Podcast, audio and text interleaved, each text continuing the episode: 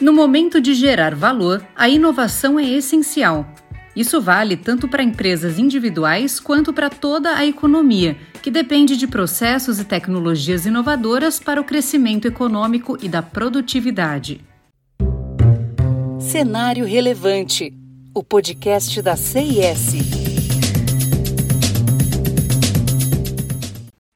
Essa não é uma questão que afeta somente empresas em crescimento ou as que atuam na área de tecnologia. Toda companhia deve procurar ser inovadora e essa pode, inclusive, ser a ferramenta-chave para enfrentar desafios econômicos e de sustentabilidade. Se utilizarmos como exemplo o Reino Unido, em 2021 o país foi classificado como a quarta economia mais inovadora do mundo. Mas, na realidade, o desempenho por lá é misto. Embora algumas empresas e setores sejam altamente inovadores, há uma série de empresas que não inovam em nada, e isso em companhias de todos os tamanhos. O assunto deve ser abordado com força para que a economia possa prosperar.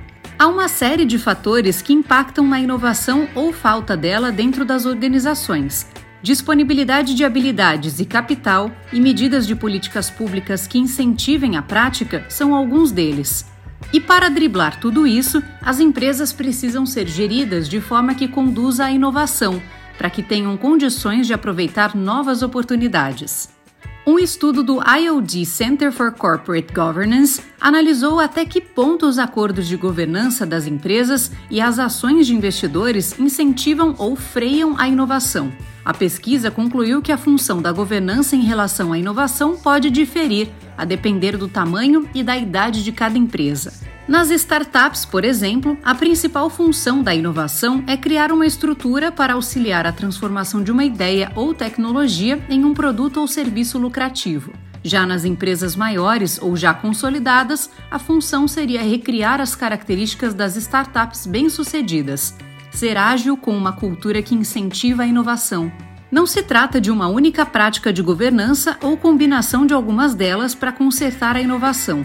Dentre os temas recorrentes que foram enfatizados na pesquisa, temos dar ênfase à importância de ter pessoas com experiência empreendedora e mentalidade criativa no conselho, a presença da diversidade, no sentido mais amplo da palavra, no nível do conselho e inovação bem-sucedida, embora o conselho não precise necessariamente de profundo conhecimento em tecnologia ou outros elementos básicos da inovação, ele precisa entender como a inovação é relevante para o seu próprio modelo e estratégia de negócios.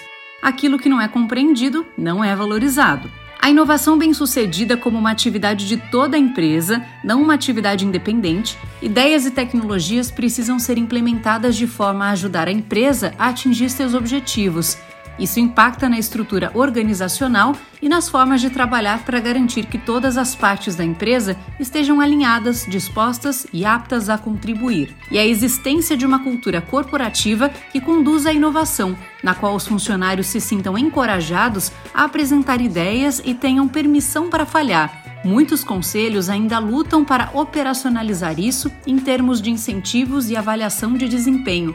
Não estamos aqui trazendo uma receita de bolo.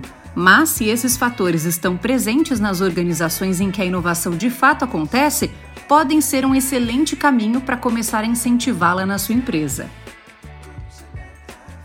Continue acompanhando os conteúdos do Cenário Relevante, o podcast da CIS. Siga a CIS no LinkedIn e acesse o nosso site csprojetos.com. Até o próximo episódio!